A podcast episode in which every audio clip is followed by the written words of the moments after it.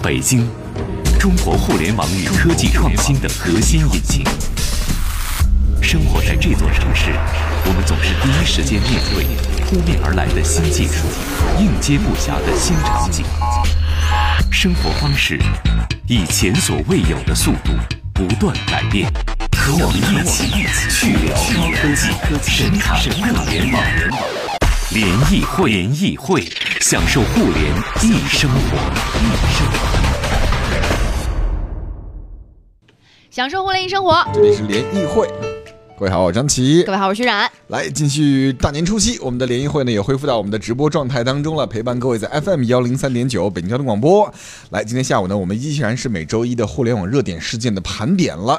来，今今天欢迎我们今天嘉宾，来自天极网的主编李曼洲，欢迎曼周。好，听众们大家好，我是李曼周。嗯，曼周过年好哈。过年好。来关注一下第一个新闻哈，关注一下京东春节消费大数据发布了，大数据概括了很多咱们的今年的一些消费新趋势，主要涵盖时间呢，就是大年三十开始，一直到大年初六这个截止，刚好春节放假这七天。对，看看大家在京东上买东西这个消费大数据有什么样的一些特点。嗯，比如九零后爱买什么。八零后爱买什么？七零后爱买什么？六零后爱买什么？各自都可以来晒一晒，你过年期间都买了一些什么东西？我们来帮大家从这个大数据方面来分析分析、分析啊盘点一下，看有什么样的一些特质。嗯第二个呢，我们再来看一看，就是猫眼娱乐是最近在港交所正式挂牌了。咱们借着这个它上市挂牌这个事儿，咱们也来说说春节档的电影吧。嗯，这个是一个特别热的话题。对啊，现在微信里面，大家买电影买电影票都会比通过猫眼娱乐。但是最近春节你看什么电影了？嗯，我看两部，一部《流浪地球》，还有一部《疯狂的外星人》。嗯呃，最近反正这几，尤其是这个春节档，你会发现好像电影的话题格外的，就是引人注意啊因，为黑粉儿跟这个红粉儿就两一直在争，对对对对是吧？电影嗯起的这个争议比较大一些。嗯，咱们一会儿也可以跟大家来聊聊，您看了哪一部，觉得怎么样？嗯，然后也可以说说电影票价。电影票价哈，很多人我看在春节期间也表示自己在的那个城市，电影票特别贵。嗯。嗯，稍微买个什么前排点儿啊，或者一个什么 VIP 厅啊，哦，前排过两百前排点儿你根本就买不到。春节档的电影票好像特别难买。是不是？大家回老家之后就没什么事儿做了，只能去看电影，对我，跟小伙伴约会啊，或干嘛的，只能看电影了。因为在电影院也挺好的啊。嗯。第三个新闻呢，我们关注一下我们终将泄露的人脸数据后果呢到底有多可怕？现在不光是公安系统啊，在一些什么通关啊，包括在进行数据验证的时候，需要我们的人脸信息，越来越多的 APP 也在读取我们的人脸数据。所以呢，当人脸数据泄露之后呢，后果到底有多可怕？第三条新闻跟各位来一起关注一下。先关注第一个吧，春节消费大数据。嗯，来晒晒看各位在春节期间都买了一些什么东西。大家也可以跟我们聊一聊啊，就互动一下，看看你在这个春节期间有没有发现，就是还需要再在电商上买什么东西，跟咱们大家一起来说一说。一会儿我们盘点一下这个来自京东的数据分析当中的各个年龄层爱买的，和男性、女性以及来自不同地区的人爱买的东西，是不是符合大家的实际情况？Tim 说：“我把年会中的奖品 Mate 20 Pro 给卖了，四千六，添四百买了索尼那个蜡烛音箱，就是你们节目说的那个。这个春节就是听音乐，有声读物，这算是过得比较有营养了吧？嗯给自己添置一个这个 AI 智能音箱，然后呢，听点有声读物，吸取点营养。特别有文化范儿。嗯嗯，然后再来看看哦，Kimi 徐冉张琪春节快乐，拜个晚年，祝你们晚年幸福，谢谢您啊。嗯，怎么怎么拉黑来着？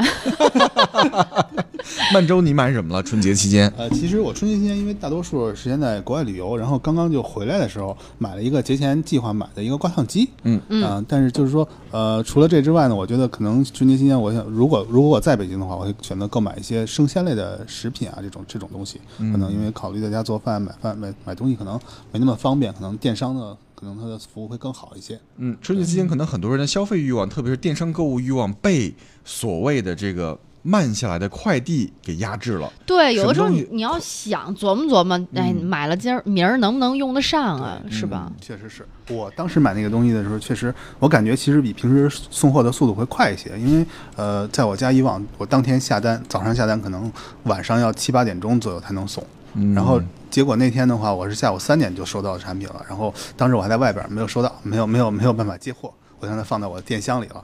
我觉得可能春节期间订货的可能还是相对量会比平时会少一些，嗯所以快递员想赶紧干完这个活儿回家，所以他会相对的早早更快一点更快一些。对，哦，那说明好多快递小哥也不休息。是对对对，确实，嗯他们可能是调休吧，可能不像不像完完全这样整个假期都会休息。嗯嗯，瑞瑞他娘就说了，快递员也不容易啊，所以春节期间我就尽量不买东西了，除了急需的孩子用的东西，呃，或者是 有限时优惠的眼霜，会过日子。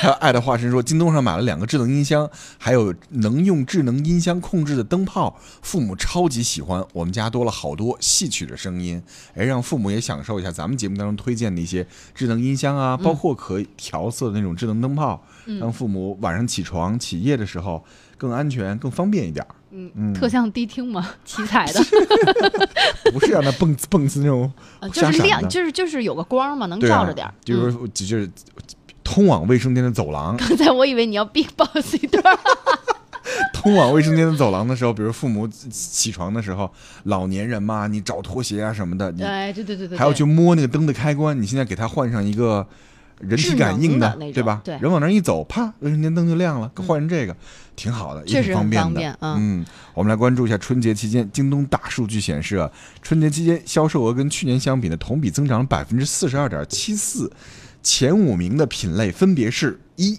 手机通讯，二电脑办公，三家用电器，四。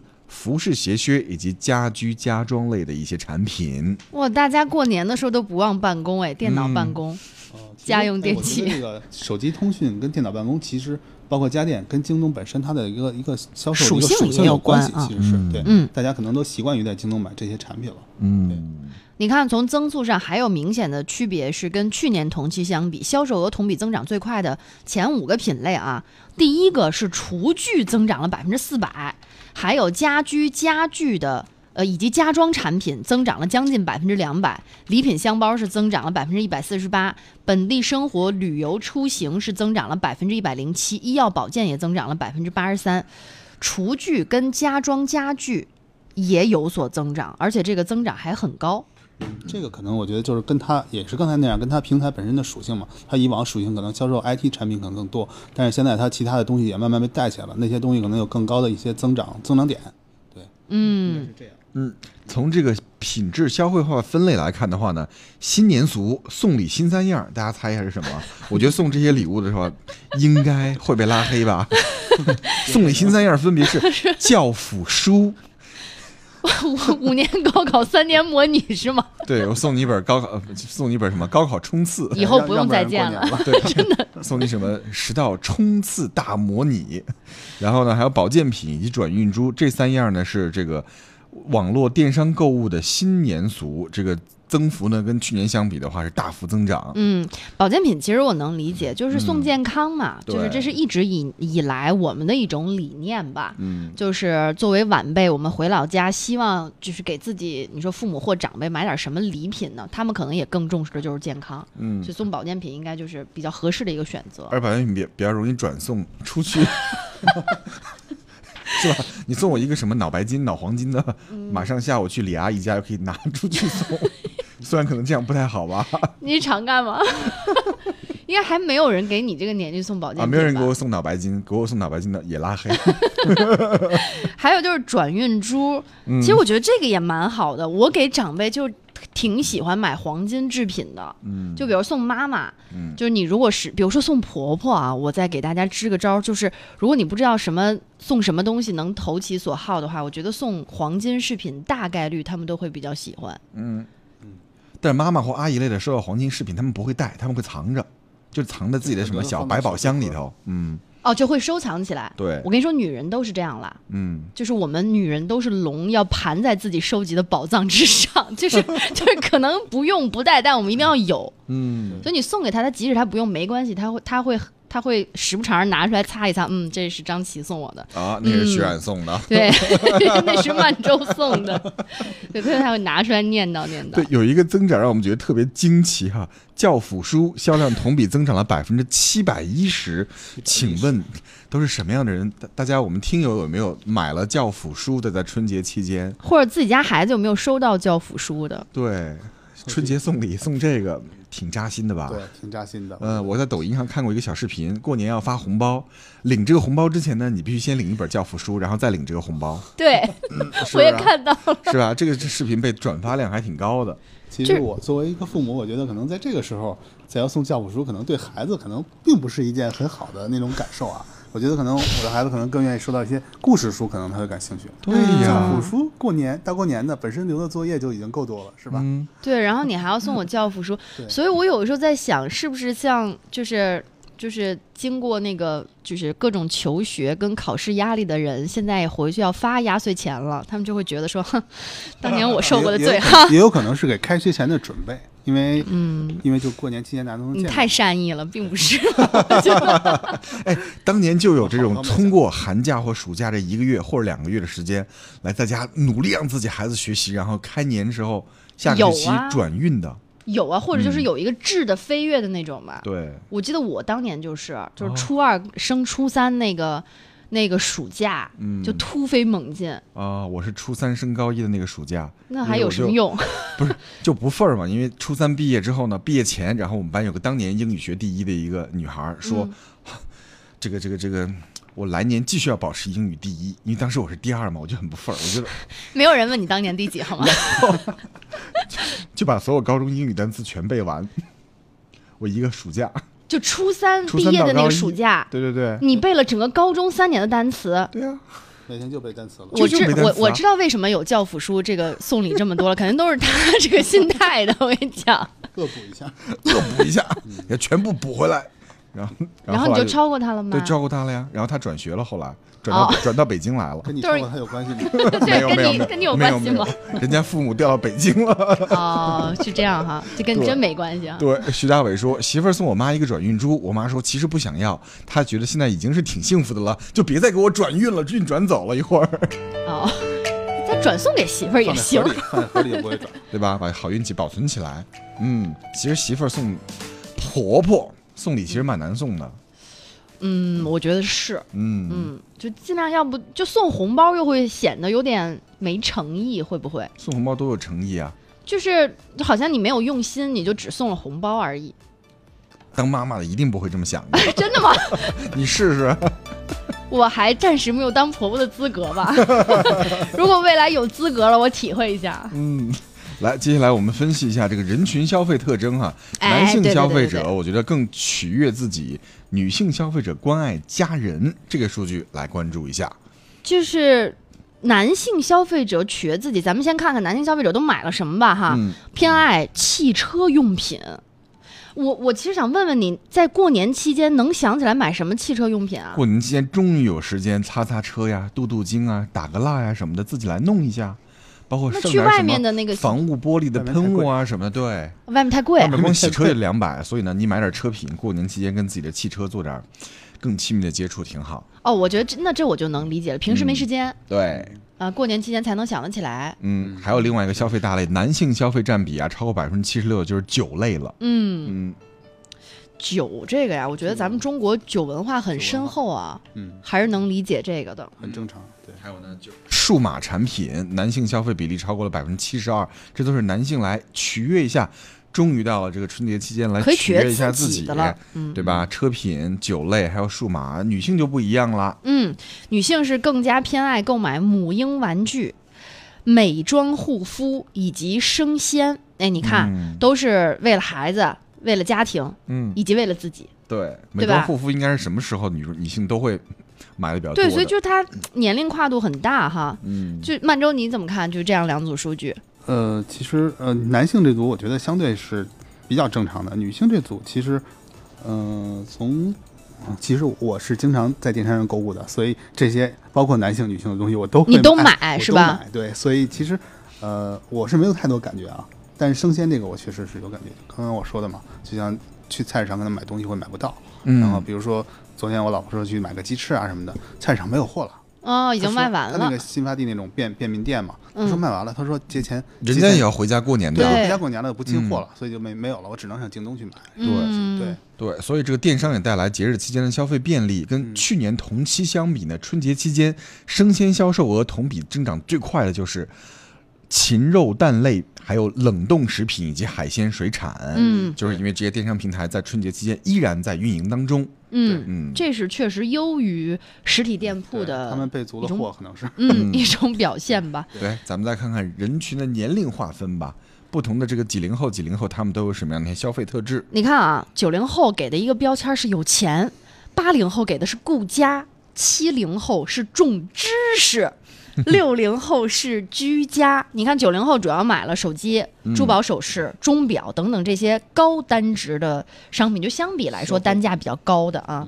然后八零后呢，就是母婴类，就估计都是新爸新妈，嗯，爸是吧？哎，呃，自己也做父母了。然后呢，七零后这个，我觉得可能很多人都没想到，就是他们很喜欢在图书上花钱花时间，以及生鲜跟酒类上，嗯，爱买书。图书，我觉得能理解，因为自己、嗯一是自己看书，七零后还是相对会比较爱看书的那一部分人。嗯另外，他给孩子买，我觉得也是也是一部分啊吧。七零后的孩子现在应该也都是初中、高中十几岁这种水平，对，嗯大他们应该概率的嗯很正常。嗯对，但嗯是我觉得反而他们去买生鲜，可能可能我觉得会比较意外哈，比较意外。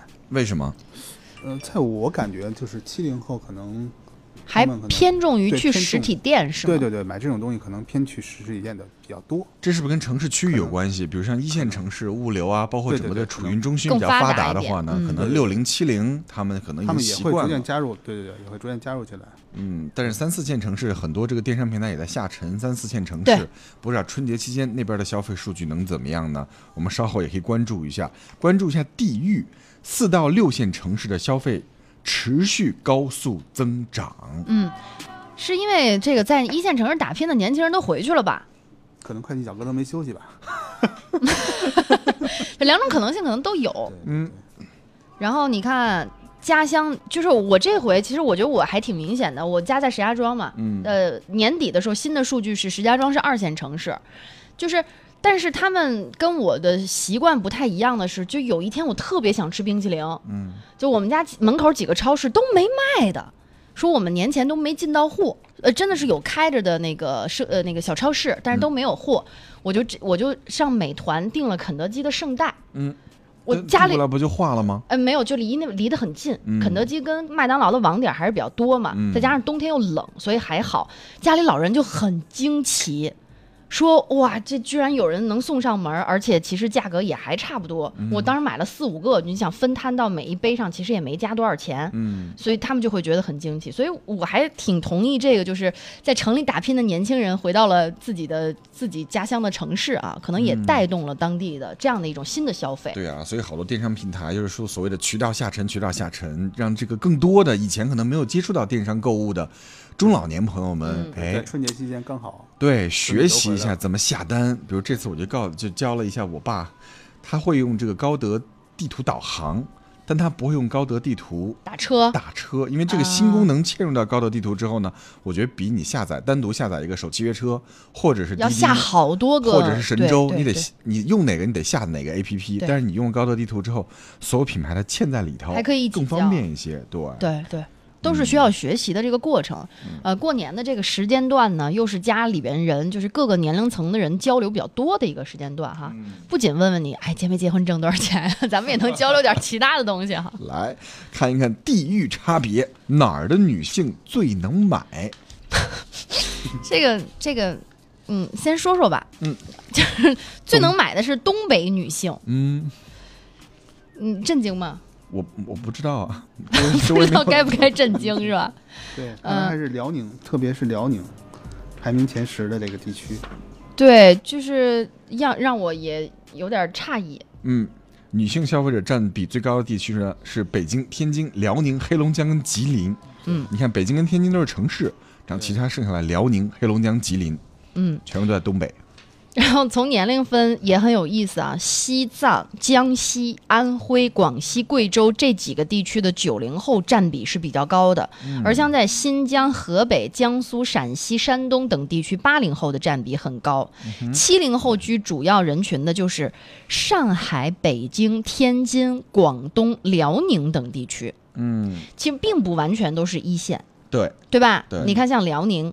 也有。嗯然后在黑龙江、贵州、云南、甘肃、海南等地是六零后相对来说比较集中。可能人群移动没有那么的密集，嗯可能还在家。避寒了。对，呃，那在海海南避寒，对对对对对对，有可能。嗯，枯木说：“嗯，许久不网购的我，昨天买了一个剃须刀，很快就到货了。这个跟统计数据，呃，这个跟主流的统计数据完全没关系。对我们只是从就是这个消费报告，它其实是讨论了更大的样本哈，嗯更多的人群的一个消费的可能。嗯，而是来自这个京东大数据研究院的，还有这个我们的网友 Kimi 说了不震惊啊，哈哈哈东北女人最爱捯饬啊，还得买貂，所以呢，他们爱买这个一点都不奇怪。还买貂了，今天早上还跟朋友说呢，穿貂之后这个气质都不一样了，特有社会姐的范儿。对，就是特别有气场。这次刚好我是过年期间去俄罗斯，然后以往在国内其实看到貂的这个比例很很少，可能大家不会经常看到，但是在那边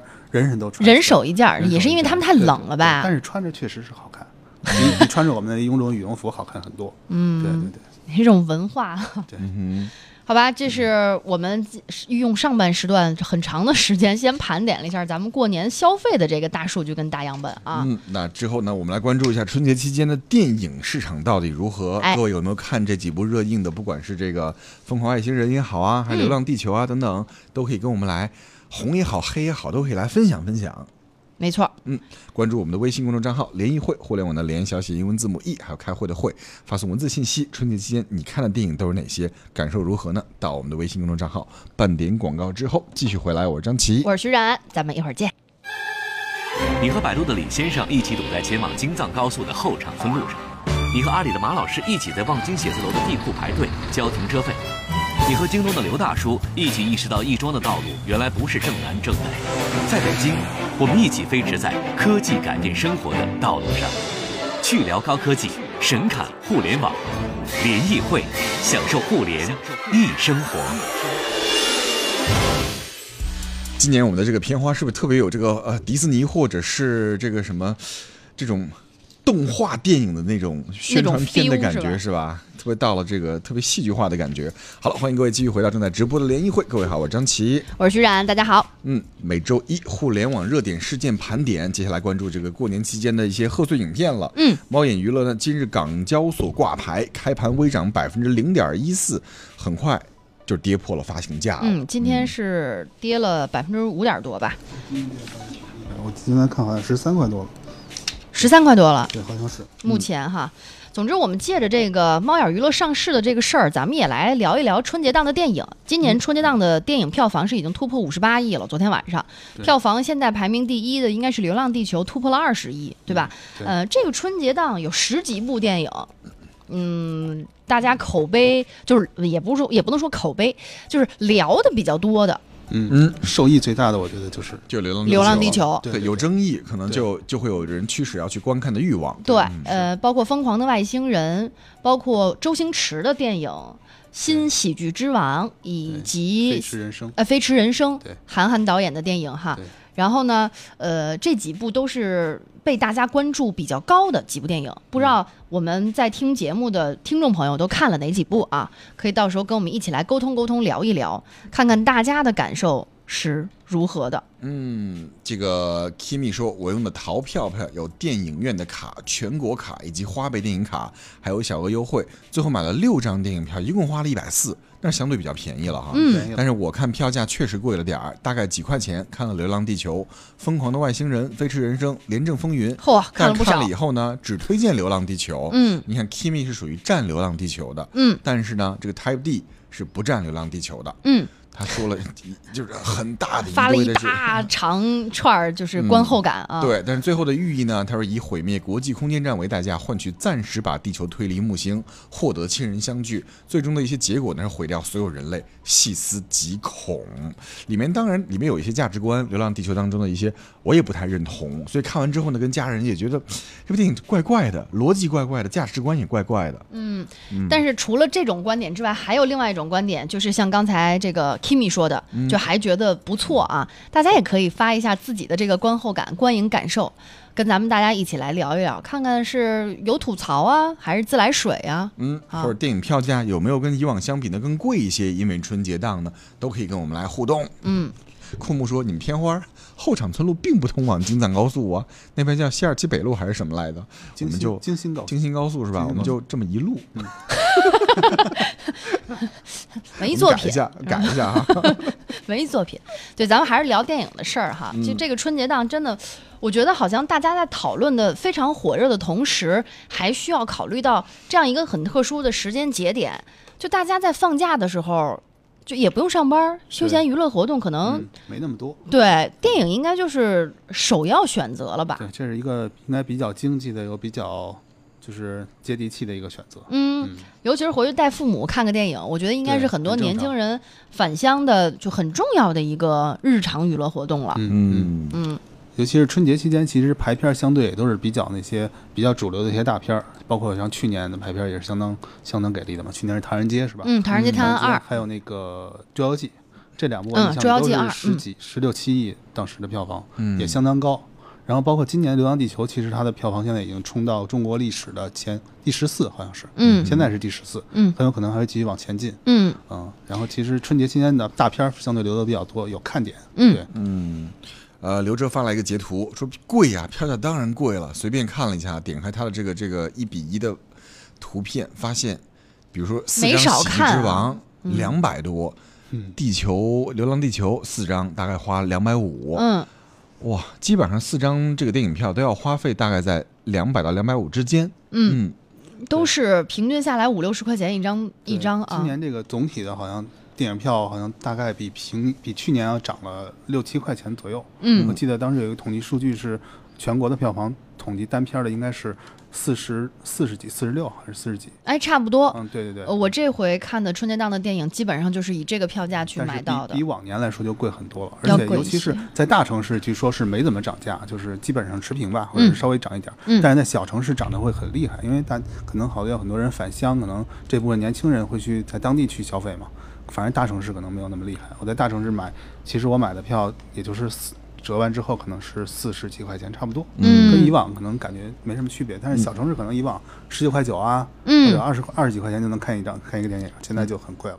嗯这个是不是跟票补的取消也有一定关系？应该也有一定关系，但是就是说，呃，刚开始的时候，据说初一、初二那两天，大家票补给的都不是很多，但是到后边可能大家为了冲这个冲这个数据，可能又把票补提高了，据说是。嗯嗯尤其这时候有一个趋势是说，初一当天的票房据说特别高，然后初二一下降了。降的特别降的特别低，当时有一个声音就是说，可能大家可能见电影票太贵了，可能就不去嗯看了。实际上当时票房虽然高，但是看的人没有以往多了。嗯啊，所以初二初二出现这个事儿之后，可能大家就逐渐的去灵活的去排这个排期或者排价格调整一下，可嗯能就会相对好一点。对啊，排期是一方面，另外一方面是不是有好的作品呢？是吧？对今年你看了整个的这个贺岁片，所谓的贺岁档的电影，嗯好像所谓的这个口碑作品啊、好作品并不多，并不是特别多。对，矬子里爬将军拔出来一个，看完之后还挺失望的，所以你会觉得没好作品就冲贺岁档挺鸡肋的。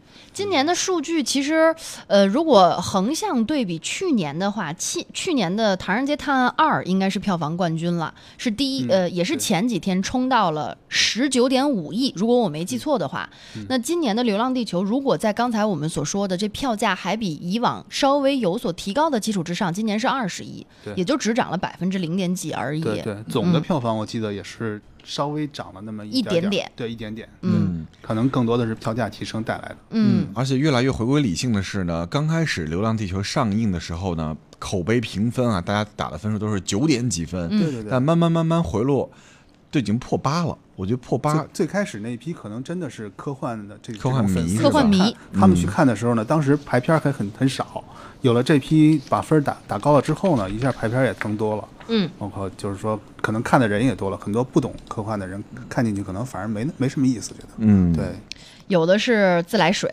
有的呢有吐槽。嗯嗯，我们看这个爱在每一天给我们发来了自己在春节档期间看电影的各种票根儿。嗯，喜剧之王啊，飞驰人生啊，还看了这个是，啊、对，两个是重复的。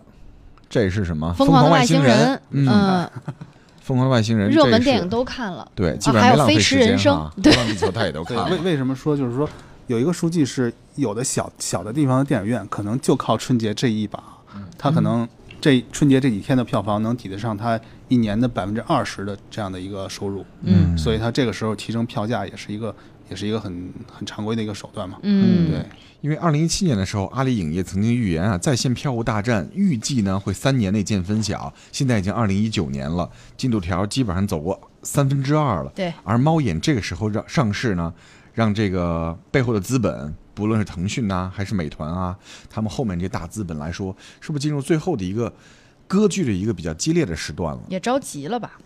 嗯应该应该会有。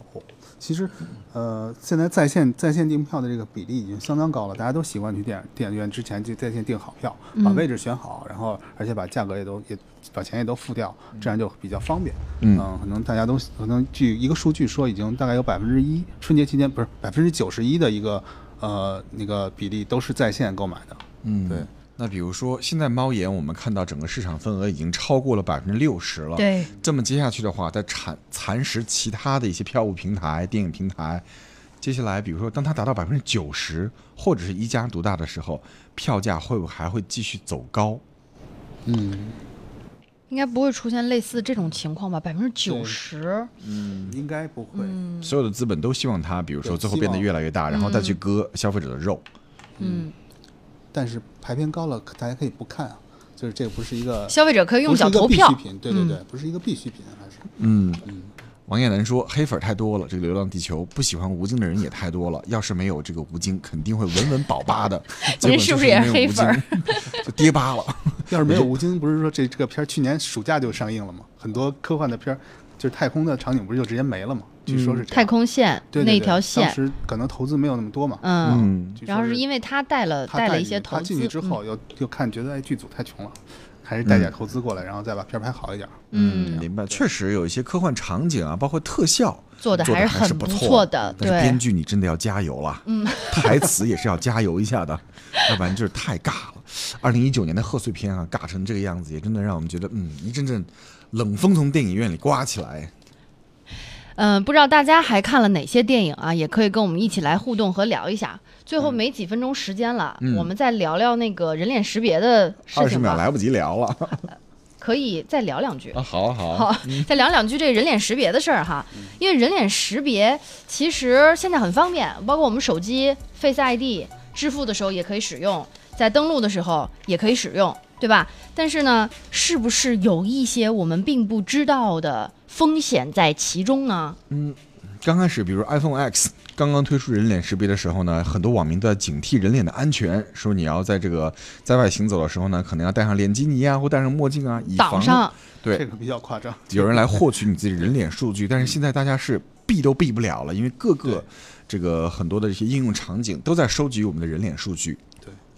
万州你怎么看？嗯，对，其实日常我在应用的时候有很多，就是包括支付宝啊，包括微信，现在支付都开始可以用人脸支付了。嗯，这个是对于我们来说是很方便的，但是呃人脸数据从安全上来说，确实是没有指纹啊、以往的这种虹膜啊更安全。嗯它只是一个大概的这么一个，可能可能长得比较像，也可能蒙混过去。嗯但是就是说人脸识别其实它可能并不会，我觉得在手机端并不会造成太大影响，因为毕竟在解锁的时候，你可能很难很难去通过人脸相似的人脸去把这手机去解锁，然后解锁之后你才能进行更多的更多的操作嘛，是吧？所以后边的风险可以避免，但是从呃应用收集的方面来看，我觉得其实还是大家需要做一些考虑。对，嗯，对，其实这个 Face ID 或者说是人脸识别这件事儿，也算是一个出生的新鲜事物。嗯，它从现在你看各个场景，全场景被应用，到最后被规范使用，肯定是需要有一段路程要走的。对，嗯，我们是不是也要给他一定时间跟耐心？但是反正也也是要注意安全。嗯我的面部支付截止到目前各个平台我都没有开，嗯，我也只敢开大的，小的其实是吧也是要注意一下的要注意。对，嗯，那你开了吗？一般都为了方便而开你都开了，对，反正这个挂网银的那张卡应该没多少钱。嗯，嗯对就是可能每个人我觉得都会有一些自己的呃，就是给他设置一些屏障吧对。，比如说我的指纹，手机解锁你老用这个大拇指或者是食指，那去银行留这个银行的指纹的话呢，我可能就留中指或者无名指。哦，你这样也是为了避开啊，因为你嗯。使用频率最高的大拇指和食指，你那各个场景都被输了，什么呃办签证啊，嗯。什么各种 ID，你都得摁个大拇指指纹嘛。嗯。已经用烂之后呢，你可以用无名指，嗯，或者是中指，用的比较少的那个手指来做嗯。